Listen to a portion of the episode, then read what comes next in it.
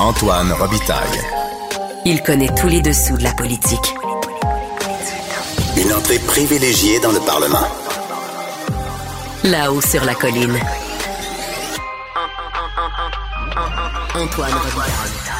Bon lundi à tous. Aujourd'hui à l'émission, dans la chronique constitutionnelle d'Amélie Binette, on parle du redécoupage de la carte électorale et des manières d'éviter, dans l'avenir, le type de débat que ce processus suscite à chaque révision de cette même carte. Et c'est le cas actuellement, soit que les régions, comme la Gaspésie ou l'île de Montréal, crient à la dépossession de leur circonscription.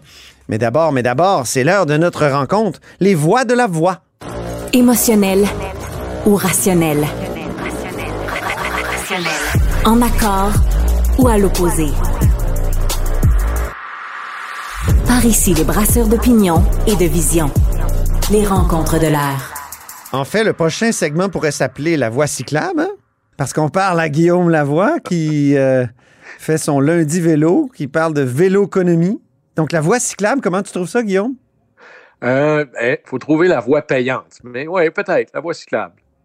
Ben, ça peut être payant, le, vélo, tu nous le dis à chaque lundi, là, puis il y, a des noms célèbres euh, de compagnies qui s'intéressent au vélo. Ben là, Antoine, là, faisons un test. Là. Si je te nomme des, noms suivants, dis-moi ce qu'ils ont en commun. Toyota, Volvo, Renault, euh, Honda, Ford, GM. À quoi ça te fait penser? Évidemment, on pense aux voitures, mais je sens que tu vas me parler de, de, la petite reine. Euh, ben oui, parce que ce sont maintenant des compagnies très actives dans le marché du vélo. Et ironiquement, c'est les compagnies de luxe ou de grande performance là, qui sont entrées là d'abord. Euh, BMW, euh, Mercedes, AMG, Porsche, entre autres. Puis même chez les Italiens, Alfa Romeo, Lamborghini, Ferrari, puis même chez les Britanniques, McLaren fait des vélos aussi. Et ce qui est très drôle là-dedans au départ, c'est que c'est un retour aux souches. Oui. Pense, Antoine, à Peugeot. Aux sources ou aux souches? ben, dans les. Moi, je suis un fan de ça. Mais ils reviennent à leurs origines. Ah oui. Beaucoup des fabricants automobiles, au départ, étaient des fabricants de vélos. L'exemple ultime étant Peugeot en France. Oui. Et eux, ils en font toujours. Mais là, on est vraiment en train de revenir. Et c'est pas parce que euh, les dirigeants ou les actionnaires des compagnies d'automobiles euh, se mettent à manger des bars granola. Euh, ça n'a rien à voir avec ça. C'est pas parce qu'ils mangent la luzerne. C'est parce que c'est un marché gigantesque. Là. Uh-huh. Donner quelques chiffres. Écoute, en 2021, le véhicule électrique le plus vendu aux États-Unis avait deux roues. Mm-hmm. Les vélos. Et ça, c'est Bloomberg qui sort ces chiffres-là. La tendance en 2022 est la même. Et ça, ça veut dire qu'il y a plus de vélos électriques qui ont été vendus sur le territoire américain que de voitures électriques. C'est quand même énorme, là. Oui, puis ils ont l'air incroyables, ces vélos-là, des, compagnies de luxe. Là. Je pense à, à, Mercedes, entre autres, qui en a un superbe vélo électrique là, qui a l'air euh, efficace, euh, ah, plein de technologie. Euh. oui, j'aimerais bien essayer, moi, un de ces vélos-là. Mais là, tu sais que moi, je suis un fan de Bien que moi, électrique, je trouve que je travaille pas assez, mais en tout cas. Oui, c'est ça triche un peu, mais ça change euh, le, rapport des choses. Surtout toi qui habites à Québec, là, euh, ils sont pas tous des, des pas, tous des Olympiens comme toi. Là. moi, dans les côtes de Québec, ça doit être apprécié. Mais comme le à vélo, nous autres, notre Bixi, il est tout électrique là. Ah oui, ça. Fait que c'est quand même assez c'est impressionnant. Le vélo électrique, révolutionne la mobilité auprès d'une énorme partie de la population. Et tu parlais des vélos de Mercedes AMG. Mais tu sais, moi, je suis un fan de Formule 1. Et disons maintenant, quand ils font des grands prix, tu as la voiture de Formule 1. Et en avant, c'est les deux vélos faits par Mercedes en édition limitée. Un ah vélo de course de route et un vélo, appelons ça de gravel, là, ou un vélo comme de ville. Mais évidemment, la technologie là-dedans est exceptionnelle. Ils sont beaux, ils sont magnifiques. Porsche fait des vélos, et ils en ont beaucoup là, sur leur site, tu choisis, et ben là, on est vraiment dans le luxe. Euh, ça ne doit pas être donné, là. Non, on est entre, là, c'est en dollars américains, je vérifiais ce matin, entre 9 000 et 15 000 alors, ah ben, c'est comme, bien des, c'est comme bien des vélos de route. ben oui, Qui ne sont pas électriques, eux. Alors, c'est des vrais dollars. Et je te disais l'importance des vélos électriques aux États-Unis. Ouais. Le marché mondial du vélo électrique est projeté, ça c'est une enquête de Market Research, pour 2027, donc demain matin. Là. Oui. C'est un marché de 80 milliards de dollars. Alors, c'est des vrais sous. C'est un énorme marché. Et je vais te prendre l'exemple ultime, l'Allemagne. L'Allemagne, c'est un géant automobile. Hein, on l'oublie souvent, mais on promène en Allemagne, tu as BMW, tu as le groupe Volkswagen, tu as des géants qui sont là. Mais oui, Mercedes. Hein. Entre autres, je te regarde, bien sûr, Mercedes.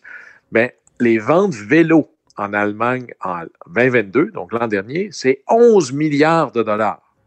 Ah oui. Et la moitié de ça, c'est des vélos électriques.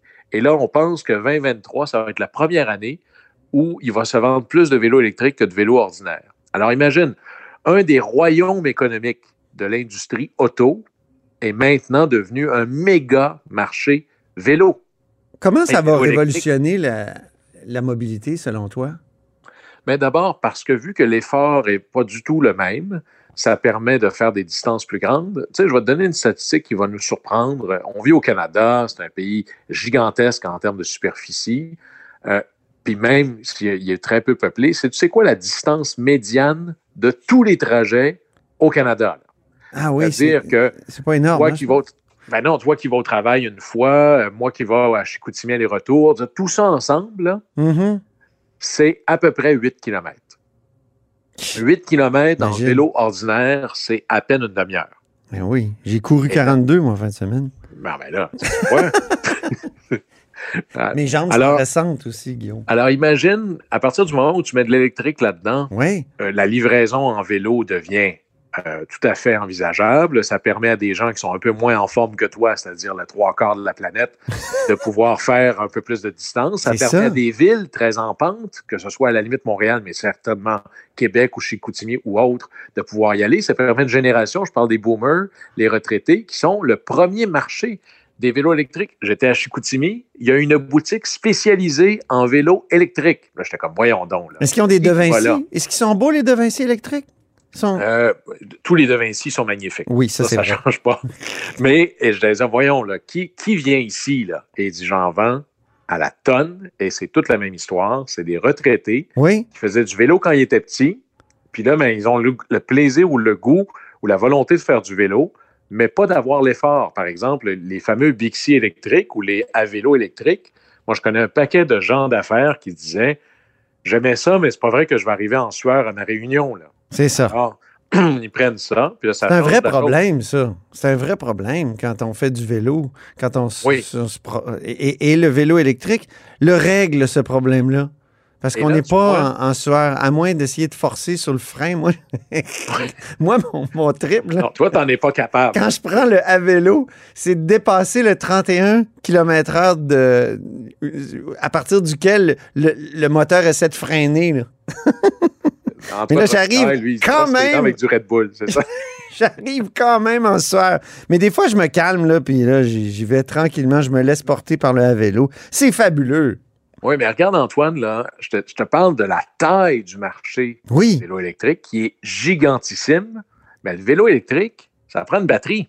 Aha. Et là, qu'est-ce que l'on vient de ramener chez nous? C'est une énorme usine de batteries. Oui. Et faire une batterie de vélo, c'est à peu près le même concept en termes de composantes qu'une batterie pour les autos. Mais on parle toujours de l'investissement Nordvolt comme des batteries pour des voitures électriques. Mais ça se pourrait bien qu'on investisse dans un marché qui est encore plus en croissance, qui est celui du vélo électrique. Alors peut-être que là-dessus, le pari que fait le Québec n'est pas seulement le pari de la mobilité électrique voiture, Mhm. peut-être bien de la mobilité électrique vélo. Et là, ça devient intéressant. Quelle différence y a-t-il, selon toi, entre une moto électrique puis un vélo électrique? À un certain moment, il me semble que ça se ressemble.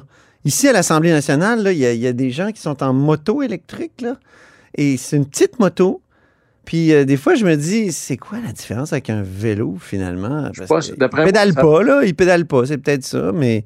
Oui, parce que quand on parle de vélo électrique, il faut dire que c'est vélo à assistance électrique. C'est ça, c'est ça. Alors, c'est le concept de base, c'est-à-dire que tu dois produire de l'effort, mais disons que tu pesais sur ta pédale l'équivalent de tant de puissance, ben là, c'est comme si quelqu'un t'aidait puis te poussait un peu. Ça rend les côtes, ça aplanit les côtes, on va le dire comme ça. Ouais. Ça ne fait pas que ça avance tout seul. Après ça, il y a des questions de poids de l'appareil, parce qu'il va falloir réglementer tout ça, euh, de la vitesse de pointe que l'on peut atteindre. Mais ça peut, c'est véritablement une révolution Mhm. économique Mhm. est en train de voir.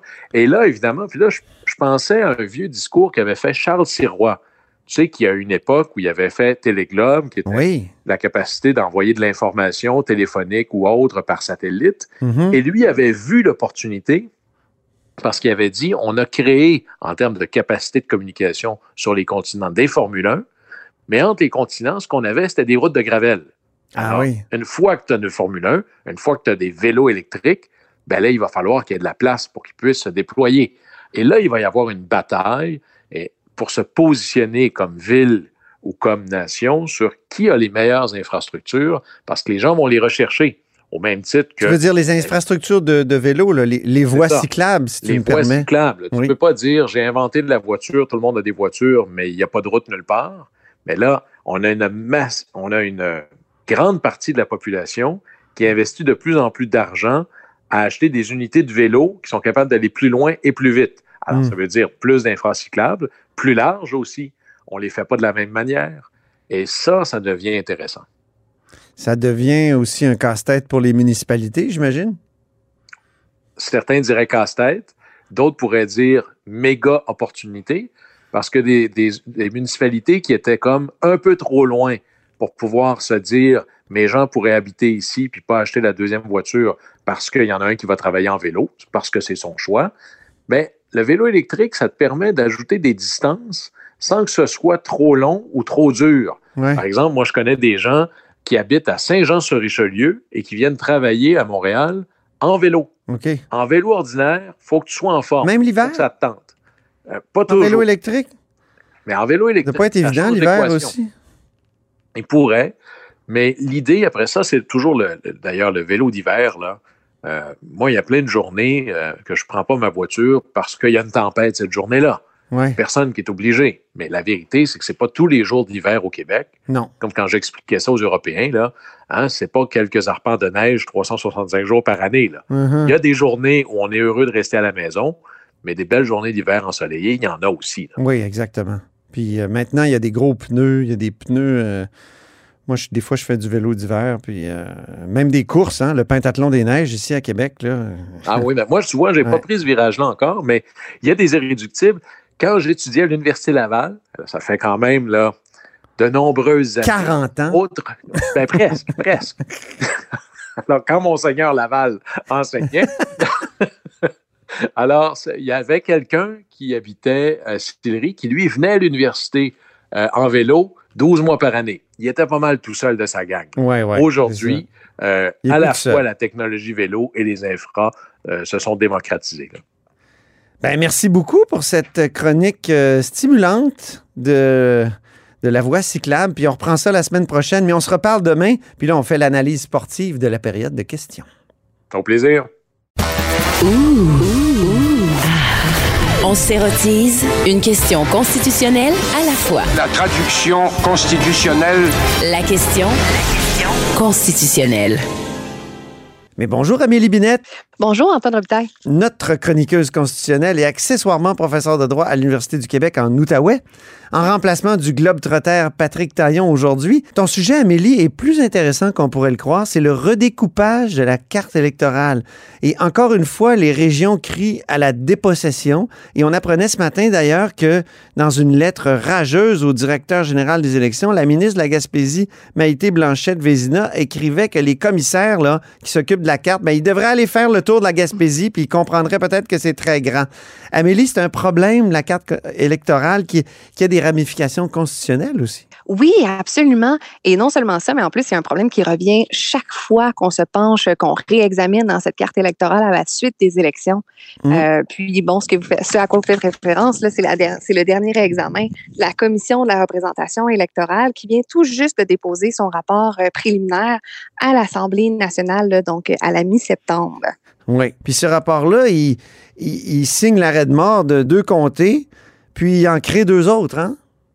Oui, absolument. Et créer deux autres euh, circonscriptions. Euh, une première circonscription dans les Laurentides, donc qui va couvrir là, en partie les villes de Saint-Jérôme, Prévost, Mirabel, d'Argenteuil, pour ceux qui connaissent la région. Puis une deuxième circonscription plus dans le centre du Québec. Donc là, on parle plus euh, des circonscriptions de Drummond, Boisfranc, Daniel Johnson qui sont réaménagées pour en créer une quatrième dans, cette région-là.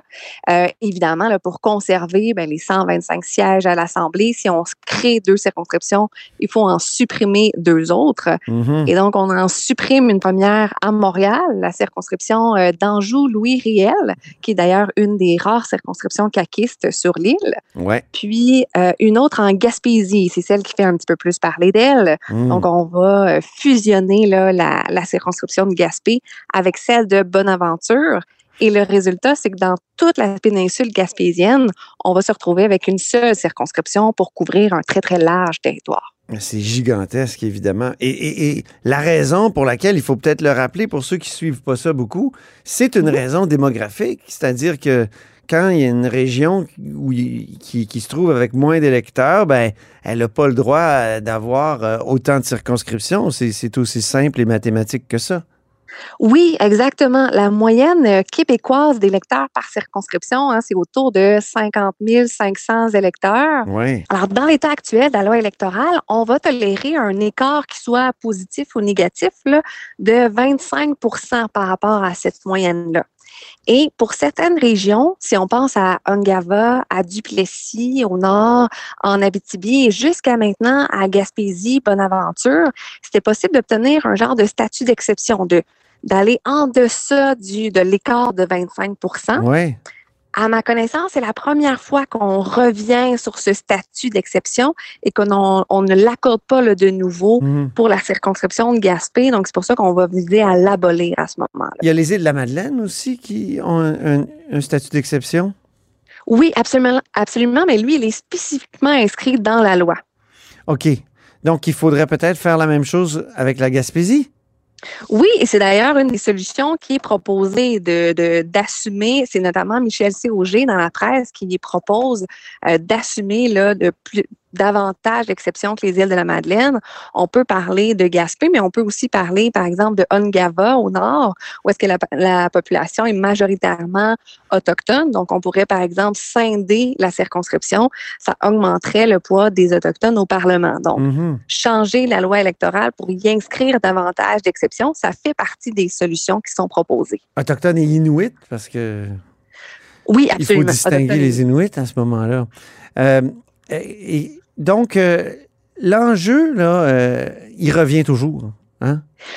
Oui, il revient en matière de représentation électorale, mais il revient aussi en matière de services publics au sens large, hein, en matière de transport. Euh, il y a quelques semaines, on parlait en matière de justice aussi. Le problème est toujours le même, c'est-à-dire que la population du Québec, elle est répartie de manière très variable sur le territoire vous l'avez dit, on a des régions éloignées qui vont couvrir une, vaste superficie, euh, mais avec une population assez limitée. Hein. C'est le cas de la Gaspésie, du nord du Québec. Mm-hmm. Et on a une majorité de la population québécoise qui est concentrée dans la vallée du Saint-Laurent. Là, on a une croissance presque exponentielle euh, du 4-5-0, donc des couronnes nord et sud de Montréal. Mm. Et ça s'est accentué depuis la pandémie, donc depuis 2017, la dernière révision de la carte électorale. Ça avait crié aussi à l'époque je me souviens. Oui, ça avait crié. Et si je me rappelle bien, on était même revenu sur la suggestion euh, de la commission de la représentation électorale. Corrigez-moi, mais je pense qu'on avait proposé du côté de la commission de d'abolir la circonscription de Manon Massé. Oui. Finalement, on avait décidé de passer outre la, la suggestion de la commission et de, conserver la circonscription euh, dans, le, dans le centre de Montréal, ici. Euh, parle-moi, Amélie, des solutions créatives qui pourrait euh, justement euh, être mise en avant, là. Oui, tout à fait. Mais c'est un peu pour s'opposer à la position du directeur général des élections, hein, Jean-François Blanchet, qui nous dit, euh, grosso modo, la loi est claire, nous, on a les mains liées, on doit procéder à la suppression des circonscriptions, parce que l'ensemble des circonscriptions devrait, dans un monde idéal, avoir le même poids. Ouais. Et là, ce qu'on remarque dans les dernières semaines, c'est que les acteurs politiques, les chroniqueurs, les avocats, ils se mettent à proposer des solutions euh, franchement plus créatives pour contenter un petit peu tout le monde. Et là, vous allez voir, certaines sont plus risquées, plus imaginatives que d'autres. Oui. Par exemple. oui, on a la première qu'on a déjà un petit peu abordée, c'est tout simplement changer la loi électorale pour euh, ajouter d'autres critères d'évaluation quand on révise la carte. Mm-hmm. Euh, Pascal Bérubé, notamment, nous propose d'ajouter l'appartenance qu'on pourrait dire naturelle à une région. Donc, si on prend la Gaspésie, hein, la Gaspésie qui est traversée par la chaîne de montagne des Chic-Chocs, ben, ce serait plus logique d'avoir euh, une circonscription de chaque côté de la chaîne de montagne, si vous voulez. Ah, éviter de couper le territoire plus naturel. En même temps, il y, a, ça dans à peu près tous les comtés, non? En tout cas. Oui, tout à fait. Ça s'applique davantage en Gaspésie. Donc, c'est une proposition du péquiste Pascal Bérubé, mais qui pourrait se faire un peu partout. Tout à fait. Il propose aussi d'éviter, euh, en fait, de, plus s'harmoniser avec les régions administratives. Là, moi, j'y avais moins pensé, mais euh, c'est vrai que si on se met à la place d'un député, qui a à gérer deux centres de services euh, de santé et de services sociaux, deux centres de services scolaires, deux MRC dans sa propre circonscription, ben, ça complique euh, franchement son travail. Mm-hmm. Il y a Michel Cog dans la presse, tu en as parlé déjà? Oui, tout à fait. Puis grosso modo, les suggestions de Pascal Bérubé et de Michel Cog, c'est de c'est de, de, réinventer un petit peu notre modèle d'évaluation avant de trop étirer l'élastique de l'égalité entre les circonscriptions. Oui. Parce que ça peut devenir non constitutionnel. C'est pas écrit noir sur blanc que chaque euh, vote doit avoir le même poids dans la Constitution, mais il y a quand même l'article 3 qui dit tout citoyen canadien a le droit de vote. Puis ça, la Cour a déjà déterminé que c'était justement euh, que, que c'était une indication que les votes doivent être, avoir à peu près le même poids. Oui, avoir dans un monde idéal le même poids, mais on parle plus de représentation effective. Donc, d'avoir le même poids, oui, mais en tenant compte aussi de la géographie, de l'histoire, d'un certain sentiment d'appartenance à sa circonscription. Donc, c'est ça, c'est toujours un peu l'équilibre. On tolère un décalage. On tolère mm-hmm. qu'un vote, par exemple, d'un électeur du 4-5-0 n'est pas exactement le même poids qu'un électeur de la Gaspésie, mais jusqu'à où on a cette tolérance? Donc, jusqu'à mm. où le, le modèle éclate un petit peu. Pourquoi on n'augmente pas tout simplement le nombre des députés? Oui, c'est aussi une solution qui est proposée euh, ici, surtout par Marc-André Baudet, qui est un professeur en sciences politiques de l'Université Laval, qui a publié une lettre ouverte récemment dans le Devoir et qui propose tout simplement d'augmenter le nombre de circonscriptions. Euh, d'ailleurs, on apprend que le nombre de circonscriptions a été fixé à 125 en 1989, avec aucun changement depuis.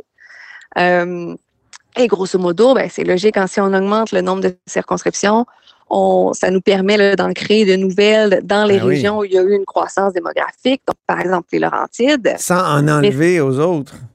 Oui, c'est ça. Donc, on protège une genre de, masse critique là, de sièges dans les milieux plus éloignés, les milieux ruraux. Euh, et surtout, ben, on, maintient une superficie raisonnable des circonscriptions.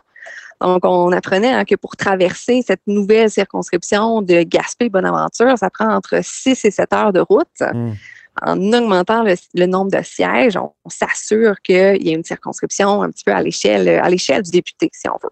Peut-être que, Amélie, on aurait pu changer le mode de scrutin puis se servir de la compensation régionale qui était prévue dans la proportionnelle que proposait euh, Sonia Lebel dans son projet de loi 39 pour essayer de donner plus de représentation aux régions. Je, suis original, là, je propose une solution originale. Effectivement, c'est une bonne solution. Ça serait notre quatrième ici.